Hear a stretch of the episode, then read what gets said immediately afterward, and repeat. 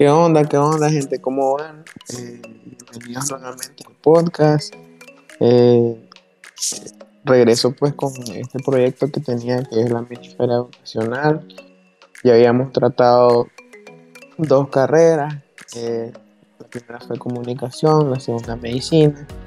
Pues en esta ocasión vamos a estar tratando la carrera de arquitectura. muchas gracias por estar aquí, por estar dedicando un tiempo de su día a, de relajarse y escuchar pues información y esta experiencia que les estoy trayendo. Hoy pues les tengo otra invitada, una amiga de muchos años. Conozco desde primer año de secundaria y pues ella estudia arquitectura y pues hoy las traigo, se llama Camila. Nosotros le decimos Camilita. Hola Camilita. Hola y hola a todos los oyentes de experiencias compartidas. Ok, entonces la Camilita nos va a estar platicando cómo ha sido su experiencia estudiando arquitectura. Ella ya casi mm, termina la carrera, le falta súper poquito. Entonces, eh, ya tiene bastante experiencia y ya sabe todo lo que tiene que pasar, lo que tiene que pasar un estudiante de arquitectura. Entonces, pues, contanos, pues, Camilita, ¿cómo ha sido tu experiencia estudiando esta carrera? Pues, ¿qué les digo? Yo pues estaba entre dos carreras súper diferentes, medicina y arquitectura, y pues según mis aptitudes me fui por la que estaba más acorde a ellas, que era arquitectura. Y nada, te das cuenta de que no es tan fácil eh, diseñar una casa, distribuirla. De hecho, una casa es una de las una de las tipologías más complicadas y de que todo se ve bien bonito por fuera, pero que ya llegar a, hacerlo requiere de verlos y de verlos y entregar tareas en las que te las en las que botar todo en las que te pueden decir que tus ideas no sirven. Mm, muchas noches sin dormir, mucho café. Este, o dejas ir vicios en mi caso. Eh, se me pegó el cigarro, o sea, fumo. Y pues es complicado, pero no les voy a dejar de decir que es una carrera súper bonita. De, del 1 al 10, ¿cuánta puntuación a tu carrera? Yo opino que un 8. ¿Por qué vea este 8? Porque considero que, que tal vez, o sea, tal vez es la forma. Pero según he visto también muchos youtubers o muchos bloggers que, que hablan, que estudian arquitectura y hablan, o son arquitectos y hablan mucho referente al tema, este, en todos lados la forma de enseñarla es así, los arquitectos son son seres perfeccionistas y son seres bruscos y, que no tienen, por decirlo así, la mayoría tacto. Entonces te van a decir las cosas aunque vos no las querrás oír. Y, pues en parte está bien, porque sí, o sea, tenés que escuchar las cosas, las correcciones a como tienen que ser crudas, sin, sin andarte chinchineando ni nada. Y, pero en parte creo que pues para la docencia sí hay que tener cierto tipo de, de toque para poder enseñarle a las otras personas y que no odien lo que les está enseñando. Y bueno, mi 8 por eso y también pues porque en nuestro país es, es bien difícil eh, desempeñarse como arquitecto, tenés que ser como que súper, súper suertero, sobresaliente, tenés que ser un tiburón para, para poder llegar a, a obtener un salario digno, por decirlo así. Y no sé, pienso de que pues, es muy bonita, pero siento de que los cinco años desvelándose todos los semestres y el desgaste, no sé, siento que no, no lo vale si salís a un mundo en el que, a un, a un mundo en el que pues en tu país no, no va a ser retribuido pues tu esfuerzo. Al inicio dijiste que quería estudiar medicina también, pero creo que pues con todas, con todas las veces que nos contaste, de que llevabas como 10 días sin dormir. Eh, creo que eh, la carrera pues también amerita que te desveles bastante, pues así, como, como con medicina, pues por, por, el, por tener bastante contenido teórico, pero yo me acuerdo que vos te esmerabas en tu trabajo y siempre estabas desvelando y desvelando. Entonces, no sé si podrías comentarnos cómo es este,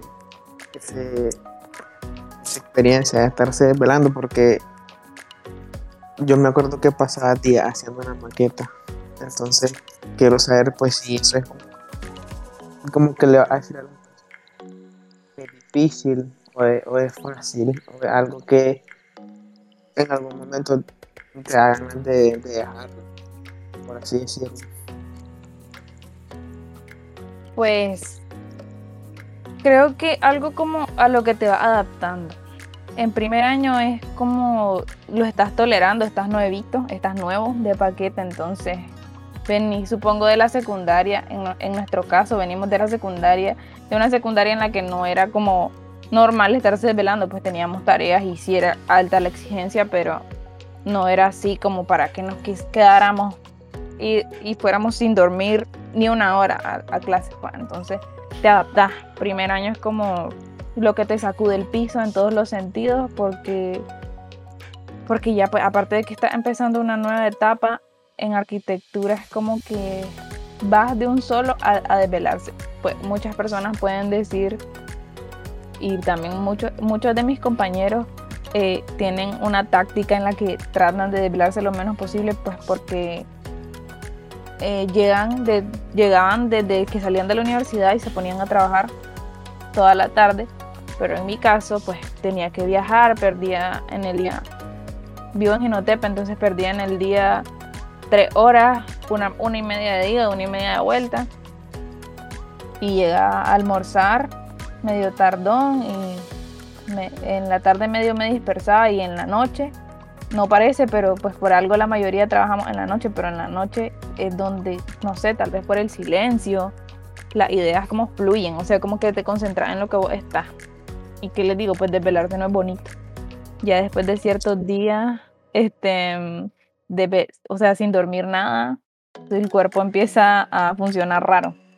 Y o a no funcionar, por decirlo así. A mí me pasaron un montón de cosas desvelándome muchos días. Creo que la, la mayor cantidad de, días que estuve así como desvelándome sin dormir más una hora, o sea, durmiendo solo la hora del bus, o sea, del bus entre mi casa y la universidad. Eh, fueron como cinco y me pasaban cosas. Me robaron el celular, entonces me lo arrebataron de las manos, no me di cuenta. Eh, boté la tele de mi cuarto. Este, me lavé los dientes encima del celular de mi papá porque no lo vi, que estaba en el lavamanos. y, y demás cosas, pues. Entonces como que al desvelarse tanto tiempo tu cuerpo empieza a funcionar en automático. Y él nos... Hay un punto en el que te has dormido tan poco que tu cuerpo no va a parar de funcionar a menos que vos te detengas. Entonces perdes el sueño y seguís funcionando, funcionando mecánicamente y mientras vos no te detengas y cerres los ojos, tu cuerpo va a seguir funcionando. Y pues es horrible porque después la apagás, porque por ejemplo yo pasaba cinco días así, intenso, y después cuando ya era mi entrega final, iba a mi casa, me dormí, lo más que dormí sin parar fueron 16 horas. Mi papá me vino a tocar para ver si estaba viva. Entonces, eso te afecta creepy después porque al inicio estás nuevito, como te digo. Primer año, segundo año la aguantás, tercero la aguantás. Cuarto ya, ya la vas sintiendo y ahorita en quinto, gente. Este semestre sí sentí, sentí que no fue un semestre tan fuerte, o sea que los, los trabajos no han estado tan fuertes como en los años anteriores, pero sí sentí de que, de que fue un semestre en el que ya, ya, ya no, o sea, cinco años es el límite, o sea que el cuerpo ya me puse a llorar en más de una ocasión en el semestre diciendo que, o sea, que ya no podía más, que estaba cansadísima, que sentía que, que, nunca me detengo. O sea, que nunca te detenés de hacer tarea y tarea y entregas y otra y otra y así vas y otro trabajo y otro trabajo y te hacen cambios y votás y vuelves a hacer y no te detenés. Entonces, como ya ahorita sí en quinto año yo dije como no. Fue el, creo el único semestre en el que he dicho no puedo.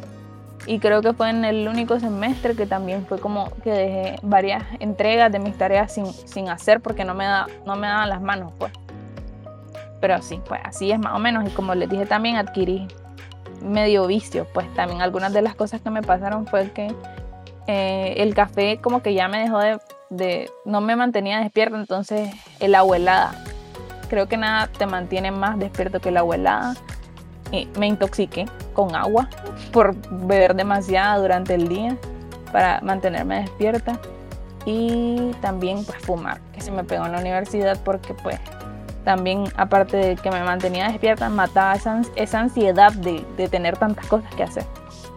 Entonces sí, así son los desvelos, gente. Pues volverías a estudiar esta carrera. Honestamente, eh, pero, digamos, es cierto, pues estamos en Nicaragua, pero de, de tu punto de vista, pues así, omitiendo el país, por así, por así decirlo. Hablando siempre de que estamos en este país o en general. Ajá, en general. O sea, decime la respuesta en este país y en general. Pues en este país, por nuestra situación, siento de que, de que no, de que tal vez hubiera estudiado algo, mmm, marketing, algo más tranquilo. O sea, no digo que marketing no, no tenga un nivel alto de... Mmm, de dificultad. Ajá, de dificultad, exactamente. Sino de que, de que no, no necesitas, o sea, digamos, a mí me gustan otras cosas, me gustan, me gusta los eventos, me gustaría planear eventos, me gustaría tener mis propios negocios, pues, y no necesito estudiar arquitectura para eso. Entonces, siento de que, de que no, en este país, por las circunstancias y porque vas a salir a un mundo en el que todo lo que te enseñaron no es así. O sea, es como que yo me memorice mil normas, me, me, me memorice mil materiales, mil formas de construcción, sistemas y salís a un mundo en, Nicaragua donde nada se cumple, donde un, ingeniero civil, normalmente un arquitecto diseña y el ingeniero civil tiene que hacer posible mis necesidades, el ingeniero civil tiene que hacer posible que yo quiera ese diseño, o sea, él tiene que armar su estructura sobre mi diseño y llegas a un mundo en el que un ingeniero civil